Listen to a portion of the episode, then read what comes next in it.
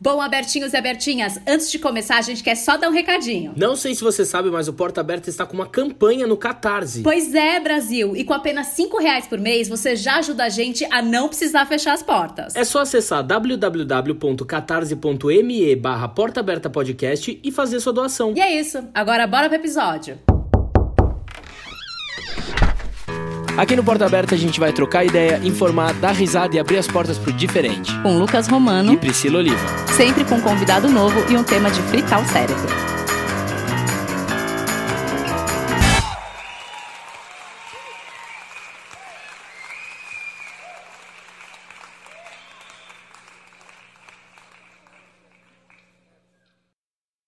Sejam muito bem-vindos a mais um episódio de Porta Aberta! Olá, abertinhas e abertinhos, tudo bom com vocês? Tudo certo? Bom, considerando tudo o que tá acontecendo nesse mundão, né, Brasil? Não dá pra falar que a gente tá 100%, porque vamos combinar que a natureza está nos respondendo, mas afinal, o que, que a gente fez ou deve fazer pra mudar isso? Ainda dá tempo? Atualmente fala-se muito sobre sustentabilidade e desenvolvimento sustentável em diversos setores de nossa sociedade. Mas afinal de contas, você realmente sabe o que esse termo representa? Que nós temos que mudar e procurar novas formas de viver não é uma novidade. Mas você sabe o que fazer pra gente tentar correr atrás do prejuízo? Para ajudar a gente a bater um papo e debater sobre esse assunto, convidamos ele, que é ator e ativista ambiental, Matheus Solano. Uma salva de palmas.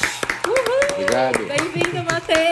Obrigado. Bem-vindo, senhor Matheus. Tudo certo contigo? Tudo certo, obrigado pelo convite e, e obrigado por me chamarem para falar de um tema tão fundamental, tão importante, tão urgente. né? Exato. Completamente. A gente principalmente, principalmente está vendo tanta coisa que a natureza está respondendo, né? Eu acho que é um assunto mais que urgente e tá vindo numa bola de neve, né? Cada vez que a- os dias estão passando, a gente vê uma novidade nova surgindo que a gente imagina, meu Deus, o que, que tá acontecendo? 2020 será mesmo o fim dos tempos, né? É, e o verbo é bem esse que você está usando, respondendo, né? A, a natureza está respondendo a uma ação nossa, que também fazemos parte da natureza, mas que agimos Uhum. mais parecido com o corona. Sim. Exato. né? Nós somos do corona do mundo, do planeta, né? pelo menos do planeta em que podemos viver, porque é, é sempre bom quando a gente fala de sustentabilidade e de ambientalismo, a gente não está lutando pelo bichinho, pela florzinha, Uhum. a gente está lutando pela nossa sobrevivência nesse planeta, que, por exemplo, no período carbonífero, nós não poderíamos viver nesse planeta. Uhum. Então não é o planeta que precisa da gente para se curar, né? Nós é que precisamos do planeta em certas condições para que nós possamos estar aqui respirando, conversando, ah, vivendo nesse milagre que é estar vivo, né? Então é, bo- é importante botar esse pingo no i. Total, completamente. Bom, pra gente começar introduzindo aqui o assunto, é, ao longo da maior parte da história do homem, é, ele viu como um denominador da natureza, né? Acreditando que ela estava sempre disponível para ele, somente para o seu bem-estar, para servir para o desenvolvimento econômico. E essa forma de pensar acabou criando a nossa sociedade de consumo, que é exatamente o oposto do desenvolvimento sustentável, né? Porque as indústrias e fábricas, elas acabam extraindo o máximo de recursos do planeta para acumular riquezas e satisfazer o consumismo exagerado da população, ocorrendo muito desperdício, sem se preocupar com a natureza e com as futuras gerações. Esse modelo levou a consequências drásticas, que era exatamente isso que a gente estava falando. E está comprovado que o ser humano não pode consumir o quanto quiser, né? Sem se preocupar com as consequências. E quando a gente fala de sustentabilidade, é uma daquelas palavrinhas repetidas como um mantra, né? Que todo mundo já ouviu falar, mas o conceito nem é sempre compreendido entre as pessoas, né? Então vou começar meio que com essa pergunta, Matheus. Por que, que você acha que a gente deve realmente acreditar na sustentabilidade? Porque é a única forma possível. Bom, o que que é sustentabilidade? né? É, é ser sustentável. O que que é ser sustentável? É ser possível. né? Uhum. Um planeta sustentável é um planeta possível. Se ele não é sustentável, ele é insustentável, portanto, impossível. E o jeito que a gente vive, né, eu vi uma pesquisa para a gente viver do jeito que a gente vive, a quantidade de bilhões de seres humanos que vivem da forma que vivem, a gente teria que ter um planeta três vezes maior. Uau. E nós estamos crescendo. Né? A cada dia é, exponencialmente a humanidade vai crescendo, né? É um problema gigantesco mesmo. Então, ser sustentável é a única forma possível. A Marina da Silva, nossa ex-candidata à presidência da República, ex-ministra do Meio Ambiente também, ela cunhou agora uma nova palavra, o sustentabilismo. Não tenho certeza se é sustentabilismo ou ecologismo, porque no meio de tantos uhum. ismos, de tantas religiões que a gente inventou centradas no ser humano, o capitalismo, uhum. o socialismo, o iluminismo, o único ismo possível é o ecologismo, é o sustentabilismo. E, Matheus, você acha que a gente já chegou? Eu sempre me questiono isso. Se a gente chegou num ponto em que algumas coisas hoje são irreversíveis na natureza, de tantos danos que a gente já causou, ou você acha que a gente ainda tem um tiquinho, muito tiquinho, que a gente pode utilizar, mas só a gente só pode utilizar se a gente cuidar dessa outra parte que a gente deixou de lado? Eu fico me questionando se a gente já chegou num estágio que é quase irreversível, sabe? Depende do ponto de vista. Depende do ponto de vista, depende do que, que você chama, do que, que você está querendo reverter. Né? A gente está perdendo num ritmo acelerado espécies e mais espécies de uhum, plantas e de uhum. animais. Isso é uhum. é irreversível. Né? A gente já perdeu assim. Quando eu vou à praia hoje, a praia está completamente diferente do que ela era quando eu era criança. Uhum. Completamente. Eu tenho quase 40. Uhum. É pouquíssimo tempo, historicamente pensando. A gente está sujando, a gente está negligenciando, a gente está, enfim, poluindo, a gente está numa velocidade muito, muito rápida. Portanto, muita coisa já a gente já passou já e passou. já passou muito tempo. Mas se a gente pensar na nossa sobrevivência, ainda dá para cortar muita árvore.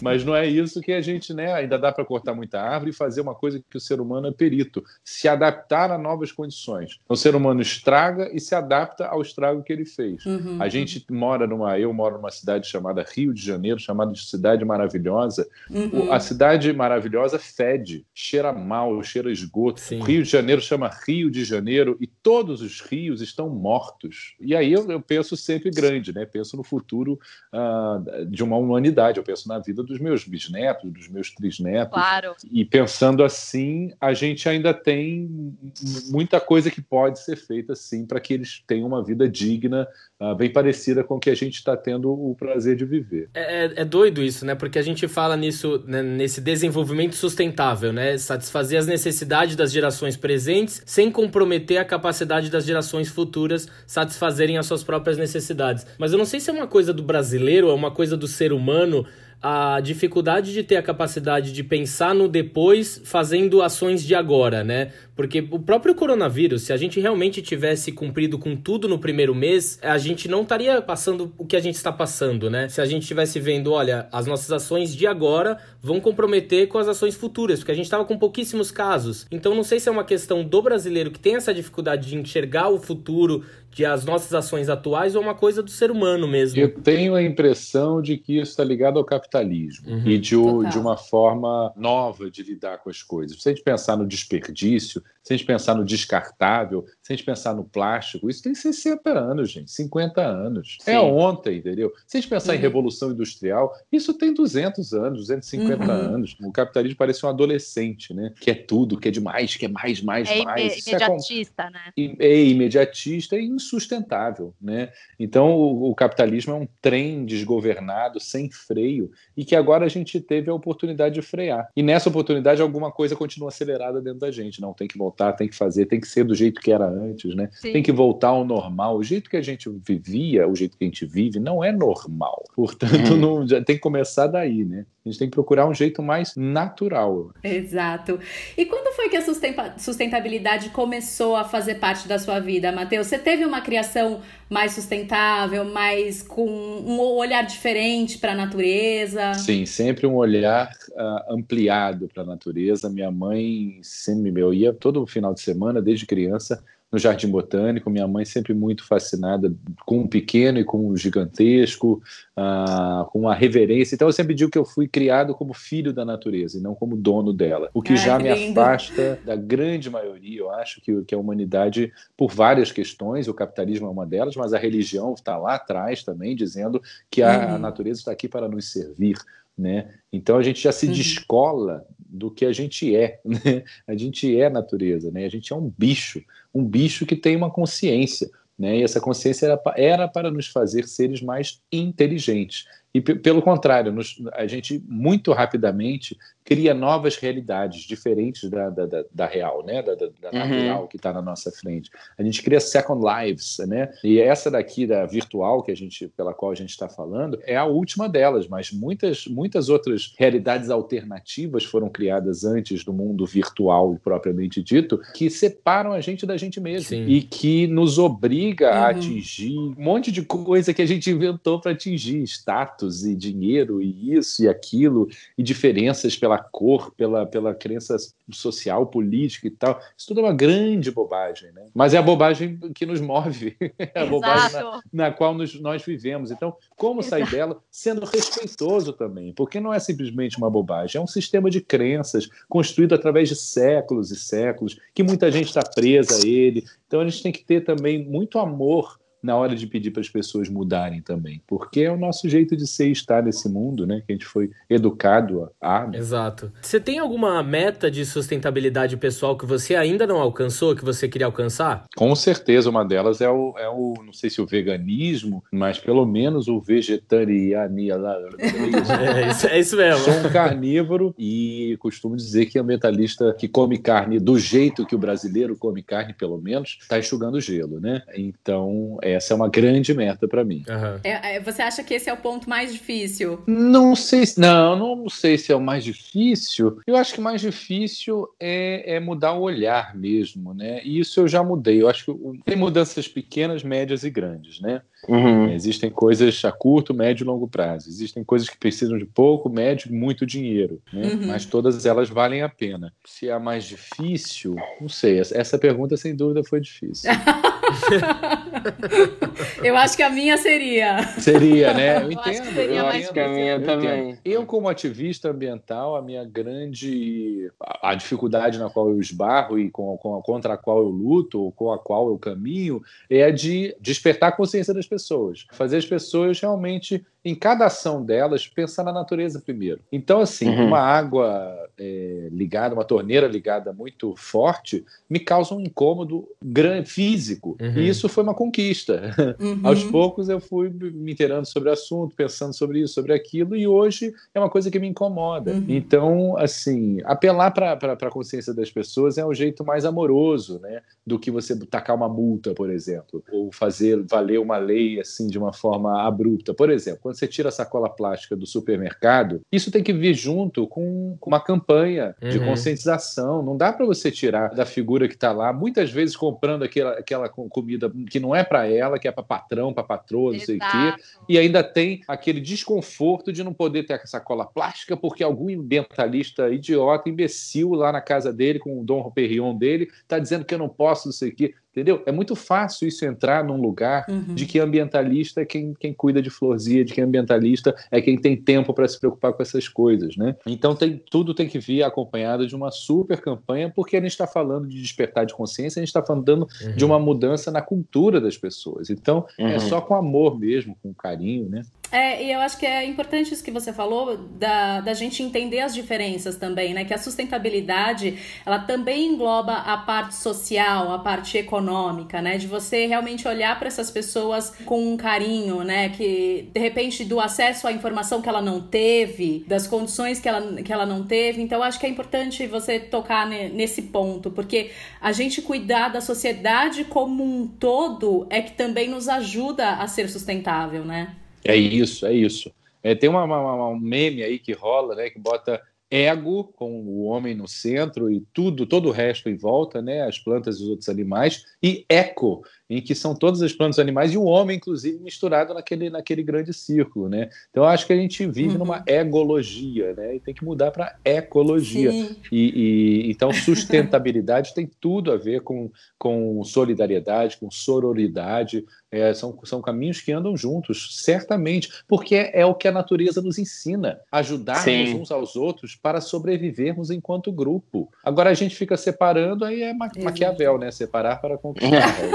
Sim. Que faz o nosso, os governos por aí, entendeu? Quanto mais eles ficarem brigando aí embaixo, uhum. as massas, né? Mais a gente se refastela aqui, os 600 é. no caso nosso. É, o que deveria ser o básico, né? Eu mesmo estudando a pauta não sabia desse tripé da sustentabilidade. Automaticamente, por desconhecimento, a gente acha que sustentabilidade tem a ver só com verde, né? Tem a ver só da gente ajudar a, a natureza, a, a natureza é, viver da, da sua essência, que é o natural. E a gente esquece que tem a esfera social, a ambiental e a econômica, né? Que tem tudo a ver um com mundo com desigualdade social também não se sustenta, né? Exatamente. Exatamente. Bom, e já que a gente falou disso, né, de desigualdade, até falamos um pouco de dinheiro, a gente ouve muito esse mito de que ser, ser sustentável é uma coisa cara. Eu queria saber se é caro porque realmente é caro ou é por falta de investimento na indústria sustentável que torna os produtos caros? E se é possível conseguir ter uma casa sustentável, mesmo não sendo uma pessoa com muitos recursos financeiros? Perfeito. É falta de interesse político, é falta de incentivo Sim, uhum. né? Porque você comprar uma granola orgânica, não sei o quê, é muito mais caro do que você comprar o sacolão do não sei o quê. Né? E eu acho que a granola orgânica, né, para se dizer sustentável, tinha que vir num sacolão uhum. de, de, de quilo. Ia ser a granel, inclusive, né? Uhum. Assim como tudo que a gente usa tinha que ser a granel. Né? Você vai lá com a sua seu plástico lá do, do, do, do detergente e enche de detergente lá na, na, na empresa ou no supermercado e coisa e tal, e todos os outros produtos, né? Mas tem também uma falta de, de, de, de educação e falta de criatividade. Pronto, era isso que eu ia falar. Uhum. Porque a gente está vivendo, assim, com corona, todo mundo desesperado para saber como é que vai voltar a ser como é que era antes. Como é que a gente não tem criatividade, gente? Ser humano é um ser criativo para pensar como, como mudar. A gente já não volta como era antes, né? Já não volta, né? Então, se a gente tentar voltar, já vai ser um pastiche do que era, né? Então, acho que falta muito é, é, criatividade. Por quê? Porque a sustentabilidade é oportunidade, gente. Sustentabilidade é uma folha de papel em branco para você reinventar tudo o que a gente faz, uhum. mas de uma forma sustentável. Como será que é andar de carro de forma sustentável? Uhum. Ah, então não sei o que, é melhorar o transporte público, para não precisar cada um ter um carro. Maravilha. Como, como, como será que é pensar sustentavelmente? Cada, cada questão é um desafio para uma mente criativa ganhar muito dinheiro. Então não é perder dinheiro, não, gente. Até porque nenhuma empresa, empresa de jeans, não quer desperdiçar água. Claro. Né? Desperdício é ruim para o empresário também. Né? Falta de sustentabilidade na empresa é ruim para o empresário Exato. também. Né? Exato. É, claro, as grandes empresas vivem muito também do, do, do, desperdício, do descarte, da falta de responsabilidade sobre o descarte daquilo que ela põe no mercado. Isso tudo enche o bolso uh, de muito empresário por aí. Mas, por outro lado, é óbvio que a sustentabilidade é boa para esse mesmo empresário. Precisa rebolar um pouquinho. Né? Eu fico falando assim, é, é, como é que a Petrobras, como é que, como é que todas as, as empresas de petróleo, de, de energia suja, né, não investiram desde a década de 70, quando se falou lá que, porra, isso vai dar merda lá na uhum. frente, essa quantidade de plástico, essa quantidade de, de gás carbônico, isso vai dar merda daqui a pouco. Uhum. Por que, que não pegou 0,001% do seu lucro anual para botar em pesquisa? Entendeu? Exato. Seria um ponta na energia limpa hoje. Poderiam falar, a Petrobras está deixando de ser Petro. E hoje é Solarbras e, pronto, e segue em frente, graças à, à, inteligência, criatividade, que eu acho que é isso que nos faz humanos. Eu tava vendo uma entrevista que você deu pra Globo News falando do, do carro híbrido, né? E tinha coisas que eu achei muito interessante que eu não fazia ideia, né? Desde a forma como carregar e como ele pode reter essa energia e quando você precisa da energia de volta, ele consegue tra trazer essa energia. É criatividade você... para ser sustentável. Exato. E você também, como cidadão, procurar isso, né? Não ficar seguindo só pessoas que você acha bonita no Instagram, mas sim seguir perfis que falem sobre sustentabilidade e te dão novas ideias para você mudar dentro, dentro de casa, né? Eu tava vendo um vídeo outro dia tão simples de uma mulher explicando como você reciclar o vidro, como você guardar o vidro para não jogar ele no lixo, né? Abrir a lixeira e jogar o vidro lá. São coisas tão simples que a gente pode mudar no nosso dia a dia para subir um pouquinho esse patamar, né? Chegou hoje aqui em casa para minha mulher um cortador de vidro. Ela agora tá doida, transformando Mentira, que legal! Legal. Todos os. Tudo que a gente tem de vidro, ela tá transformando em, em, em vaso, negócio de cachepode, não Mas sei é pequeno? O quê, que, que é? Grande? É um negócio portátil e tal, com uma resistência num fio que você deita a garrafa, você vai Gente, virando, que vai aquecer aquele entorno, bota na água fria com choque, aquilo Ai, que legal. solta, aí você lixa a bola e tal, pronto. E vidro é tão fascinante, né? Vidro é, fascinante e vidro é muito perigoso também. Perigoso para os catadores. É importante Uhum, o descarte exato. correto do vidro, é, embalar e, e, e por que não, voltando àquela questão que, que une sustentabilidade com solidariedade, escrever para o catador, obrigado pelo seu trabalho, cuidado Sim. que dentro tem vidro, Uhum. né, estabelecer essa relação com quem cuida de você também. Uhum. Então existem muitas coisas que podem ser feitas por qualquer um para mudar esse olhar e para despertar essa consciência sustentável. Exato. Teve um comercial, o último comercial que eu fiz aqui na Globo de sustentabilidade, em cima da, da, da- da campanha do Geração do Amanhã, é muito legal, que fala dos R's. Eu gostei tanto dessa campanha que eu anotei até pra falar aqui pra Ah, você. Finge que eu não falei. Se você não reutiliza, recuse. Se você não recusa, recicle. Se você não recicla, reuse. Se você não reusa, reduza. Se você não reusa, recusa, recicla ou reusa, repense. É tão linda essa É frase. linda. E é exatamente É demais, isso, e é né? simples, né? Muito, muito. Se a gente for pensar, a gente cria alguns hábitos e não é difícil a gente manter esses hábitos, né? É só a gente ter consciência que a gente pode mudar pra ontem, né? Algumas coisas. É isso. Reduzir é uma, é uma questão nevrálgica, eu acho, da, da sociedade que a gente vive. Porque Uhum. a gente é o tempo todo instigado a, condu- a comprar ou para preencher uma lacuna social que a gente tenha, ah, porque eu não tenho esse produto e todo mundo tem, Uhum. né? Ou para se satisfazer, ai meu Deus, eu preciso comprar alguma coisa hoje. Uhum. E aí compra, aí tem aquela satisfação, nem sabe para que, que serve aquilo que comprou, né? Ou então compra porque ah, vou dar um presentinho hoje, não sei o que, compra um negócio de plástico que a criança não gosta e que aquilo não, não vai servir, vai ser jogado no lixo. Sim. Então, reduzir é muito importante, porque acho que aí entra realmente na- na- no, no cérebro consumista da gente, o que é muito importante a gente falar, por que, que o brasileiro, né, enfim, não sei de uma forma geral se é só o brasileiro, tem tanta dificuldade né, de ser cidadão. A gente não é cidadão porque a gente é consumidor, né? a gente foi Ah. transformado em consumidor, né? fomos todos transformados em consumidores. Se você pensa, eu moro num bairro ah, que, que não tem rua, não tem calçada, né? eu moro aqui perto da, da, na- da Barra da Tijuca, é um Uhum. bairro feito para você entrar no carro, Exato. pegar a estrada, entrar no shopping ou no seu trabalho, subir, fazer o que você tem que fazer e voltar. Então não tem Que é espaço de o convivência. American Way of Life. né? American Way, não sei se é American, mas pelo menos o Miami Way of Life. Uma forma ah, desconectada da gente mesmo, né? Naquilo que eu estava falando no início, É. né? Mas vocês sabem que eu- um dia eu tava conversando com um amigo meu exatamente disso, sobre questão de consumo, muito consumismo e tal. E ele me deu um exemplo que é uma bobagem, mas me fez repensar isso tudo. Que ele falou assim: os shoppings, a gente funciona para um shopping como o hamster. Tudo é feito para nos atrair, para você entrar e deixar o seu dinheiro lá. Então tudo é feito para te atrair. O cheiro, a temperatura, as cores. E aí hoje eu ando num shopping e eu já penso de forma diferente. Eu falo, isso aqui está aqui para me atrair. eu não vou ser o hamster que vai entrar na casinha. Tem a história do, do, do, do- que eu fiquei muito impressionado com a- as escadas rolantes, né? Raramente você tem uma escada rolante que sobe colada a outra que Uhum. sobe também. Normalmente você tem que dar uma Sim, volta, tem que dar um rolê ali. lojas para subir. E essa coisa absurda nos aeroportos, desculpa, não sei quem não usa aeroporto, mas eu usava bastante antes da pandemia, né?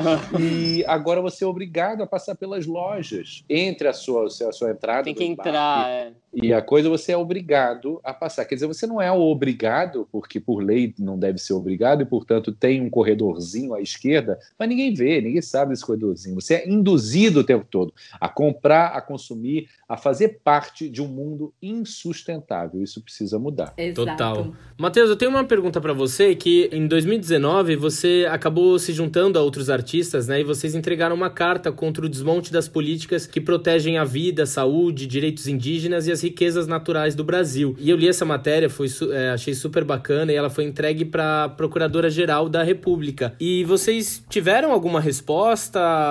Como que foi esse retorno quanto a isso, assim? Olha, na verdade, a própria intenção da gente era fazer barulho, né? Sim. A gente não tinha lá e a gente conversou bastante sobre o que, que a gente ia levar exatamente, um manifesto contra o ministro Ricardo Salles. Uhum. Então é isso, a gente está batendo no ministro ou não? A gente está falando, batendo nisso, batendo naquilo. A gente chegou à conclusão de que não, de que essa, a nossa própria ida lá é que era a matéria, digamos assim, uhum. que a gente estava lá é, representando a sociedade civil e tentando impedir o desmonte nas políticas políticas de proteção ambiental, que já são frágeis e que já falta fiscalização. Então, assim, a resposta foi muito no sentido de mostrar que a Procuradoria da República, Geral da República, concorda com a gente, concorda uhum. que o que está sendo feito é um desserviço ao meio ambiente, concorda que isso é grave e mostrou que, que a Procuradoria anda fazendo um projeto, por exemplo, incrível que a Procuradoria-Geral é, é, da República, ah, pelo menos na, quando era a Raquel Dodge, que estava na carreira uhum. principal, quando a gente foi lá, estava uh, fazendo, que era de mapear todas as nascentes do nosso país. Isso não, não, não, é mapeado e, portanto, qualquer Zé Mané, qualquer coronel aí pode chegar e, opa, uma nascente, isso aqui é meu, pum, pá, uhum. bota e vai, fecha, faz represa, polui aquilo tudo. Então, Sim. pô, pude ouvir é, coisas efetivamente muito bacanas uhum. na prevenção do que pode acontecer lá na frente, no caramba, estão desmatando, vamos, vamos, vamos, o que a gente puder, o que o governo federal puder, botar a mão em cima no sentido de proteger, né, de impedir a invasão. Então, isso eu achei muito legal. Uh, mas com concretamente é, foi, foi, a nossa ida lá. Ih, caramba, tem uns uhum. atores indo para lá, para Brasília, para falar disso. Vamos prestar atenção nisso. Meio nesse sentido que a coisa funcionou, Sim, né? não, muito legal. Ótimo. Bom, vamos falar um pouquinho das ODSs. Vou dar uma, uma explicada aqui para os nossos ouvintes. Abertinhos e abertinhas é o seguinte: em setembro de 2015, alguns líderes mundiais se reuniram na sede da ONU em Nova York e decidiram montar um plano de ação para erradicar a pobreza, proteger o planeta e garantir que as pessoas alcancem a paz e a prosperidade. As ODSs são 17 Objetivos de Desenvolvimento Sustentável e é uma lista de tarefas para todas as pessoas em todas as partes a serem cumpridas até 2030. O Brasil está nessa lista, tá, gente? E se a gente cumprir essa meta, nós vamos ser a primeira geração a erradicar a pobreza extrema e iremos poupar as gerações futuras dos piores efeitos adversos da mudança do clima. E assim, Matheus, eu tava lendo, né, estudando sobre as ODSs e eu fiquei assim um pouco chateada porque a gente já não estava num caminho maravilhoso, mas eu acho que a gente retrocedeu em muitos aspectos. E assim, para além da de um objetivo não alcançado em 2030 e que eu acho que, que ele é impagável, né? Porque é o não cuidar do meio ambiente, é o não cuidar da, do planeta Terra, e isso não tem preço. Eu e uns dos uma... outros. E uns dos outros, exato. Eu fiquei com uma dúvida: se a gente não alcançar uma meta mínima das ODSs, se isso pode gerar algum tipo de sanção, alguma multa para os países que não alcançaram isso. É, uhum. esse, esse, é um problema. A ONU é cheia de boas intenções, mas não tem, Sim. assim, praticamente, eu acho, um poder de fogo, digamos assim. Né? Uhum. Uh, mas é respeitada, né? E isso é muito importante, né? Uhum. A ONU é muito respeitada, é, foi uma instituição criada depois dessas guerras horrorosas que aconteceram. É um lugar respeitado uhum. porque tem representantes de todo, de todo mundo. Eu acho que isso é muito legal. A ONU, eu acho que é a semente do planeta que a gente quer, uhum. no sentido de que é um lugar onde a compreensão entre os países é a meta, é a primeira meta, né? Uhum. Lembro sempre da Mafalda. Vocês liam a Mafalda? Não, não peguei. Eu fui conhecer a Mafalda depois de mais velha. Mafalda é demais. A Mafalda é um personagem de, de cartoon uh, argentino e que ela, o sonho dela foi quando eu crescer, eu quero ser tradutora da ONU. Maravilhosa. Quando um fica brigando com o outro, não sei o que, eu vou lançar um foguete no seu país, não sei o que. Ela fala, ele falou que você é muito legal e que ele gosta muito do seu país. Maravilhosa.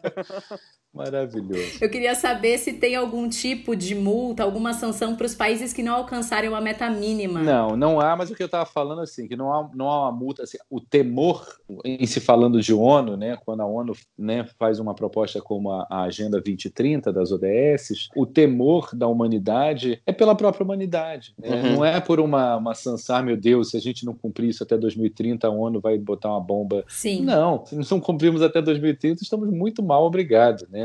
Ah, e não é cumprir, assim, a gente pode falar, pô, a gente vai falar que eu vou erradicar a pobreza uhum. no mundo todo até 2030, isso é utópico, eu não quero nem olhar para isso. Não, por favor, volte, eu quero a sua atenção, uhum. por favor, porque estamos falando de uma intenção, estamos falando de um caminho, estamos falando de uma direção, que não é a direção que nós estamos indo. Portanto, quando falam qual o próximo passo que, que nós temos que dar, eu digo que é um passo para trás. Aliás, um não, são muitos. muitos. a gente tem que voltar lá naquela bifurcação que a gente pegou errado há muitos anos atrás e que nos levou numa direção errada na qual a gente está lá na frente. Então, por isso é tão importante uhum. preservar os povos indígenas e todos os povos originários pelo mundo todo, porque eles têm uma sabedoria de uma época em que o ser humano conversava com a natureza em pé de igualdade. Uhum. Hoje, conversa-se com uma empáfia e imagina-se que a gente é muito mais poderoso que a natureza. Não somos. Uhum. Muito pelo contrário, somos parte dela, somos poeira estelar e estamos aqui brincando, brincando. É, exatamente. A gente fez um episódio sobre ancestralidade e a gente trouxe muito isso, Ai, que né? Legal. Que a gente discutiu isso. A gente fala muito da medicina que descobriu tanta coisa. A gente vê as curandeiras, né? O quanto o povo indígena uhum. já tinha esse conhecimento antes, mas tudo é tão minimizado, tudo é tão invisibilizado, né? É muito doido de ver isso. É sim, é sim. É engraçado. Hoje a gente está lutando por uma ciência, né? Engraçado, né? A gente em 2020 lutar pela ciência, mas por outro lado a ciência também enquadradou tudo, né? Exato. Descartes enquadrador, né? Ou é uma coisa ou outra coisa. Se não for razão, então não, não, não serve. Não é assim, né? E a física quântica veio aí para lembrar a gente disso, né? Física, que é matemática, mas parece que é uma coisa de outro mundo. É bizarro. E que a gente já usa esta, esta merda, entendeu? Nossos computadores, própria luz infravermelha do controle remoto, tudo isso é física quântica. É uma outra regra, completamente diferente, que não tem nada a ver com a regra do Newton. E, e, ao mesmo tempo, uma coisa tem que conviver com a outra, porque só que a gente não sabe por quê. A gente não sabe por quê, porque a gente está quadrado, porque a gente não percebe né, que matéria e energia Total. é a mesma coisa. A gente não consegue ver as coisas com um olhar além do, do racional. Total. Exato. Eu estava dando uma olhadinha aqui na, nas ODSs, e se eu não me engano, eu acho que a sua loja se enquadra na ODS 12, né? Né? Que é consumo e produção responsável. Exatamente, e... ODS 11 também, cidades e comunidades sustentáveis. Ah, queria que você falasse um pouquinho sobre a Muda, né? A loja que você criou com o seu padrasto. Exatamente, com o meu padrasto, Exato. querido Jorge, padrasto e sócio na loja Muda, que tem esse nome super sugestivo que eu adoro, que não é só uma muda de planta, né? Mas uma muda de, de, de, uma, de uma semente de uma nova ideia e também um uhum. convite à mudança. E uma convi, um convite, o símbolo da muda é um semicírculo, é um convite a gente fechar esse círculo, porque tudo na natureza obedece a um ciclo, né? Uhum. A nossa própria existência aqui, do pó viemos ao pó voltaremos. E na tentativa de, de, de, negar isso, a gente fica inventando esse monte de coisa, né, que polui o nosso uhum. planeta. Mas enfim, a Muda tem dois anos de brava luta, delicada luta, porque é uma luta de generosidade, de amor. Como eu disse, não só é uma, uma, uma loja de produtos uh, reciclados, não uhum. recicláveis, uhum. produtos reciclados de de, material que foi ou desperdiçado pela indústria uhum. uh, ou, ou, pelo próprio cidadão. Né? Então são transformados em uhum. roupas, em acessórios, bolsas, acessórios femininos, masculinos, e agora temos livros também. Então, o que é bacana na Muda é que o, o produto né, que você compra, ele fala com você. Do lado tem, tem, tem um produto falando assim, oi, eu sou uma bolsa. Ai, que legal. Mas antes, antes disso, eu fui um pneu de caminhão, sabia? Andei pelas estradas desse Brasilzão todo. Ai, que Só legal. que antes, eu nasci foi lá em Belém, fui tirado de uma seringueira. E você? A que caminhos você vai me levar? O que eu serei depois? Né? Além da história do produto, você tem a história de, de qual foi a comunidade enfim, de, de, de, artesãos que teve a ideia de pegar aquilo e fazer esse upcycling, né? essa transformação uhum. de, de, um produto no outro. Uh, e além disso, você acaba uh, esbarrando na própria história daquele produto, do, do que ele significa para você. Sim. Uhum. Porque depois disso tudo, você não vai comprar por comprar. Vem com valor agregado, né? Vem com valor agregado da história daquele produto e daquele material, daquela matéria-prima, aquela natureza que, que, está ali pertencente em tudo, né? Então a Muda é uma história muito bonita que mesmo com a pandemia e tendo que fechar suas portas, muda de novo, se reinventa e se transforma junto com a Muda Loja, perfil no Instagram, na uhum. muda.eco.br um site onde você pode, por enquanto, adquirir só livros com a temática sustentável. Infantis e adultos, mas, cara, muito bons, muito legais os livros que a Companhia das Letras leva de graça para casa de vocês. Eu dei uma olhadinha no site, tá? Realmente é encantador. E os livros, eu, bom, eu sou louca por livros, dá vontade de comprar todos. Faça-o. É, mas na, na a loja física, vocês pretendem, por exemplo, se eu tenho no Rio de Janeiro, vocês pretendem abrir em São Paulo? Bom, a gente precisa fazer mais sucesso para abrir em São Paulo. A gente precisa de mais público, a gente de mais funcionário, a gente precisa de tudo isso. Né? É, a muda realmente é bem pequenininha e vai crescendo como uma muda mesmo. Assim. Mas a migração de uma loja física para o e-commerce é fundamental, né? Já ajuda bastante. Fundamental. É a males que podem vir para bem. Sim. Uhum. Bom, Matheus, eu vou entrar agora num assunto que é um pouco complicado, mas eu estava louca para conversar com alguém que mora no Rio de Janeiro a respeito disso. Que no começo do ano teve uma, um problema no abastecimento de água, né, do Rio de Janeiro. A água que chegava nas residências apresentava uma cor marrom, um odor. A SEDAI, que gerencia a água no estado, declarou que a qualidade foi afetada pela presença de uma substância química gerada gerada por algas. Depois eles encontraram detergente, enfim. Mateus, o que está acontecendo com o sistema de abastecimento de água do Rio de Janeiro? Olha, a situação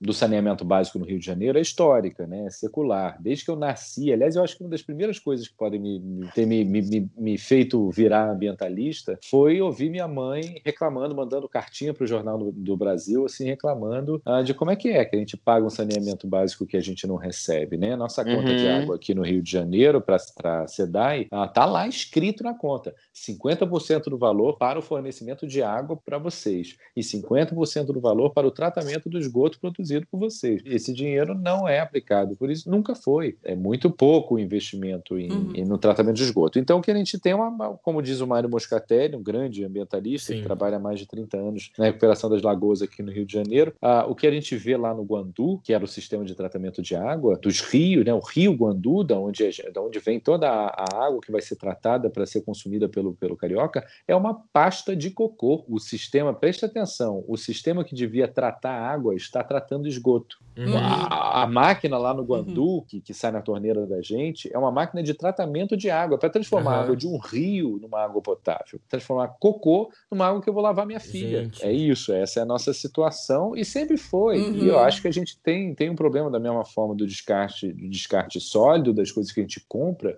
com o nosso descarte também fisiológico. Né? Eu costumo brincar que o buraco já é atrás, já facilita a gente nem olhar para o problema. É verdade. Qual é o destino? É sua responsabilidade. Eu acho uhum. que no mundo que a gente vive, 2020, o cidadão precisa se responsabilizar pelo descarte correto do que ele compra, né, da embalagem, daquilo que ele compra, do que ele não utiliza, daquilo que ele compra e dos seus dejeitos, que é também o que seu corpo rejeita daquilo que você ingere. É um absurdo, gente, mas esse absurdo realmente é muito, mais uma vez, todas as conversas com o cidadão precisam ser na base do amor, entendeu? Uma cultura, um jeito que foi ensinado pra gente. Sim. Exato. Tava vendo uma live que você tava comentando outro dia que você tava pegando alguns restos de alimentos para fazer adubo, né? Você tem isso na sua casa. Como é que funciona? Eu tenho uma composteira que todo mundo pode ter, inclusive em apartamento. Hoje minha mulher falou que já achou no, na internet até composteira elétrica. Eu falei, meu Deus, nossa! Porque às vezes num, num, num, apartamentinho você pode ter um negócio desse tamanho, entendeu? Que você vai botar lá casquinha, não sei o quê. Ah, tem gente que bota minhoca, não sei o quê. A minha não tem minhoca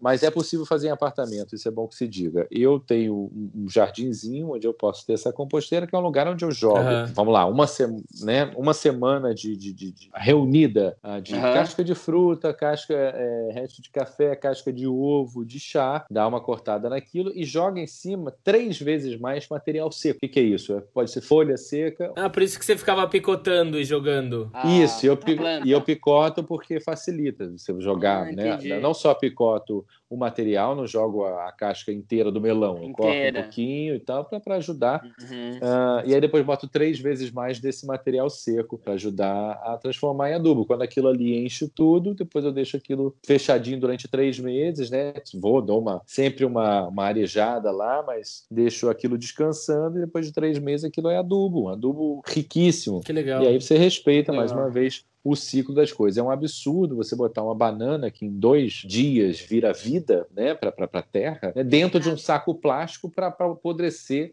dentro de um aterro sanitário, um saco plástico que, que apodrece em 500 anos, Sim. mil anos. É nojeiro o que a gente está fazendo. Está tudo errado. Exato. E eu vi na, na live que você fez com o Maurício, Maurício Arruda, na GNT, você disse que ah, tem... foi bem legal. É, foi, não, foi muito boa essa live, eu adorei.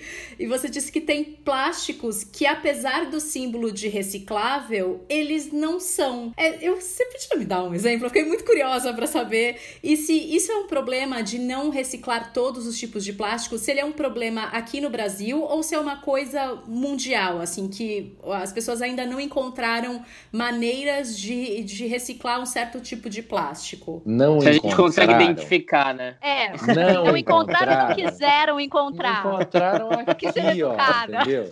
Porque até assim, encontraram um simbolozinho muito bonitinho para dizer que aquilo é reciclável. E realmente Aham. aquilo é reciclável. Se você inventar uma máquina para transformar aquilo numa Que outra recicle. coisa. Claro que é reciclável, afinal, aquilo, aquilo na verdade era petróleo, né? Uhum. Estava ali debaixo da terra, que a gente tirou e transformou em plástico. Uau, alquimia, olha que maravilha. Agora, como é que vai transformar isso em outra coisa? É possível? Sim, é possível. Então faça que isso seja possível. Não bota lá na embalagem, né, aquele, aquele triângulozinho com as setinhas e um número ali dentro.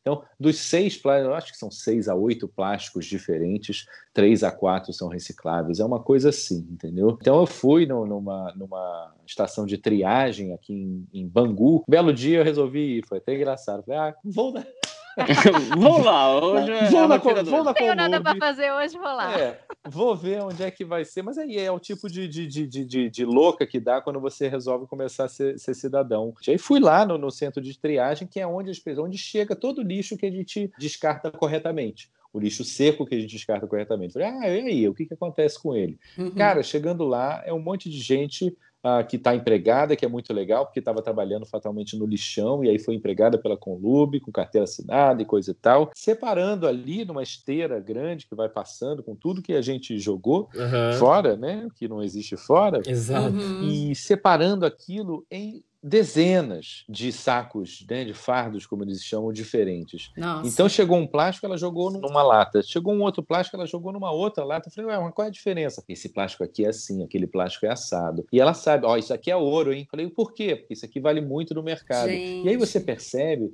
que existe um mercado da reciclagem. do E plástico. que esse mercado, da, da reciclagem mesmo, né? Aham. Existe um mercado. E que esse mercado já é corrupto. Uhum. Uhum. Porque as Ah. empresas, é isso eu sempre falo, as empresas ah, que jogavam fora, mais uma vez, não existe fora, no meio ambiente, o que não usavam mais, elas hoje vendem para o catador esse resíduo. Ao invés de pagar para o catador e agradecer o catador por dar, fazer parte da responsabilidade social da empresa, não. Eles vendem, eles arranjam uma forma de capitalizar, no mau sentido, ah, a reciclagem. Mais uma vez, né, a mudança é. É muito interna, né? Eu acho. A gente consegue reconhecer esse plástico? o plástico mais durinho, o plástico mais durinho, que- aquele que- quando tem no bombom.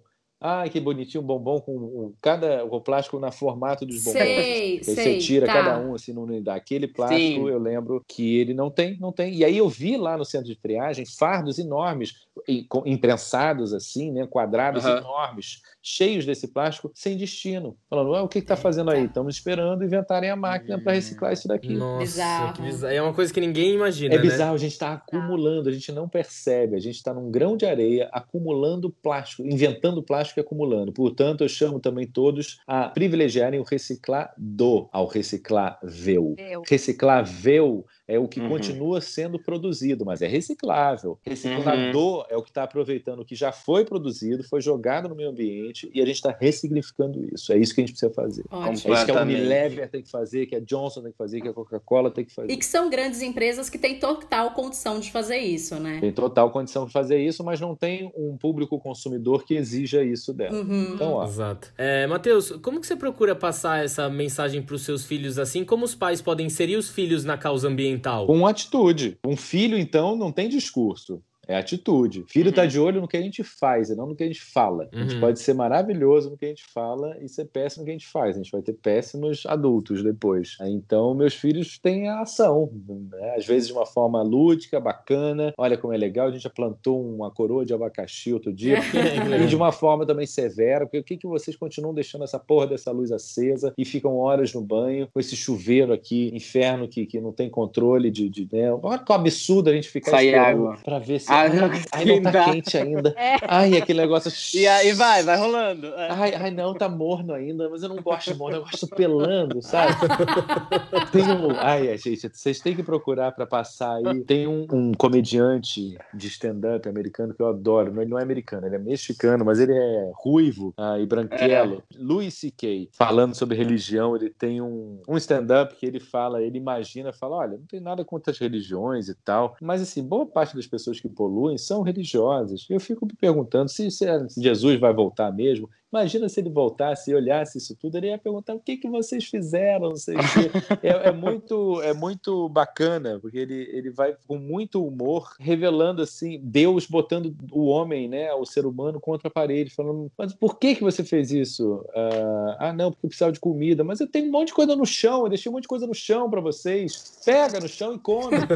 Por que que, por que que tá tudo sujo no mar? Quem sujou o mar? Ele fala assim, ah, peguei o óleo que estava ali debaixo da terra, por que, que você não deixou debaixo da Terra, é muito engraçado. E no final o ser humano conclui dizendo assim: não, eu fiz isso tudo porque eu, na verdade, eu gosto de bacon, eu queria um baconzinho assim ali.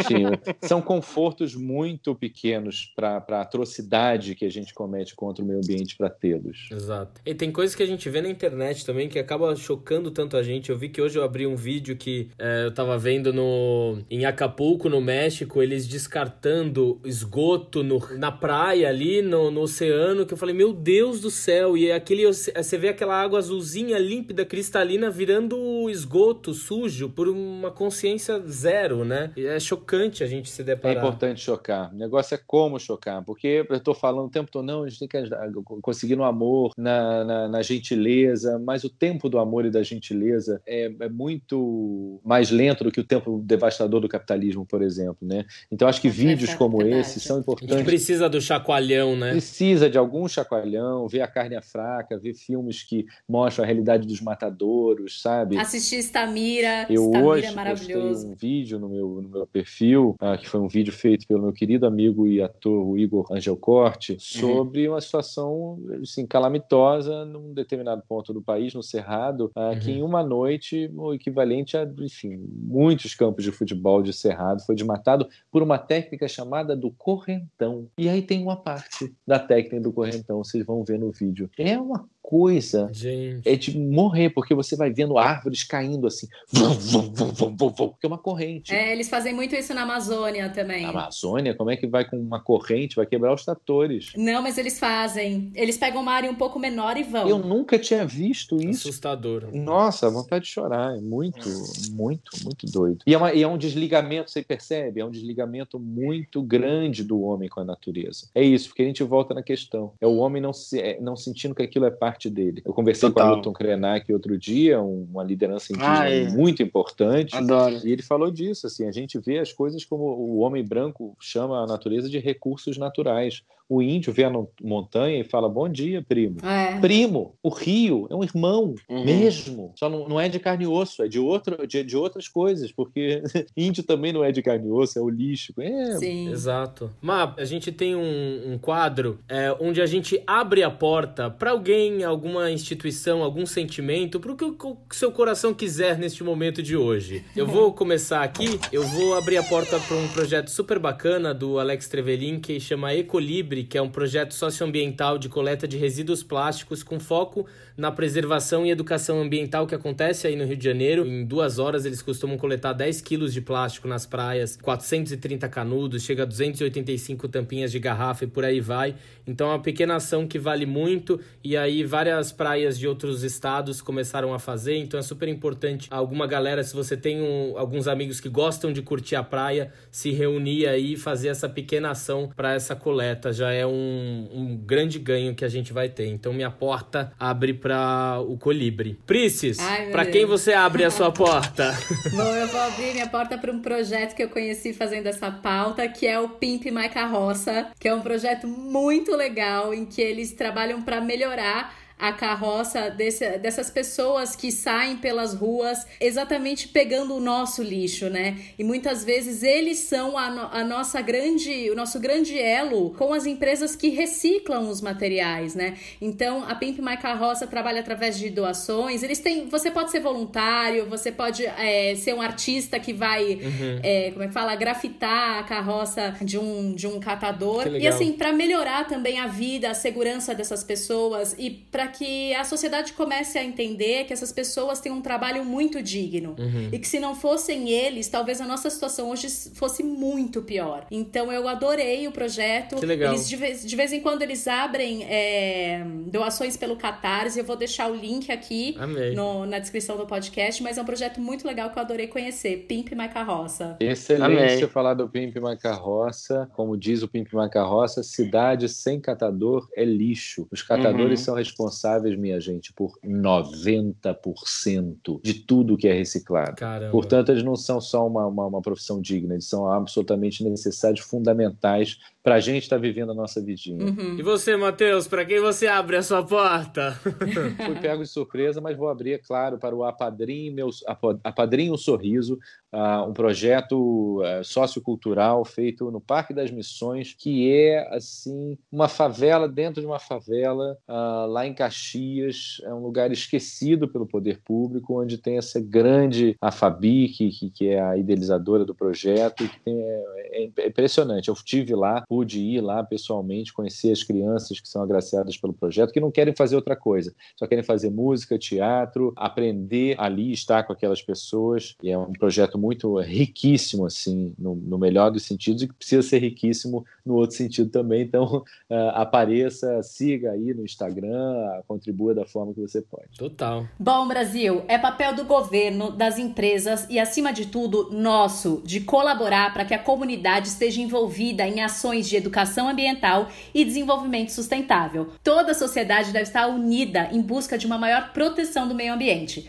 Com ações simples, uma pessoa pode mudar a sua realidade, mas com atos em massa, todos nós podemos mudar o mundo. A gente pode ser da geração que for, mas o mais importante é sermos da geração do amanhã, para que a gente se cuide hoje, cuide do nosso meio ambiente e que o amanhã possa existir. É isso. Abertinhos, a gente está muito feliz que a nossa campanha no Catarse já está no ar e a gente já quer agradecer os 10 primeiros abertinhos e abertinhos que doaram, Brasil. Karina Cardoso, Pedro Fiorilo, Fernanda Miranda, Isabela Matheus Romano, Débora Rocha, Fernando Cúculo, Fernando Valdujo, Luan Campos e Felipe Almeida. E se você quer fazer parte do time de Abertinhos oficial, é só entrar em www.catarse.me barra Porta Aberta Podcast e fazer sua doação. É isso. Matheus. Gratidão. Muito obrigado, viu? Obrigado de você aceitar e bater esse papo com a gente. Programa máximo, adorei. Obrigado mesmo. Obrigado eu. Super importante a gente bater esse papo. Obrigado de verdade. Aliás, isso tem sido das coisas importantes da, da quarentena, né? A gente poder conhecer e, e, falar de coisas bacanas e ter ouvidos, né? E tempos ah, para ouvir também, né? Bacanas. Obrigado. E muito obrigada, Matheus. Eu acho que é, ninguém mais do que você sabe da visibilidade que você tem e de você usar isso para uma coisa tão importante.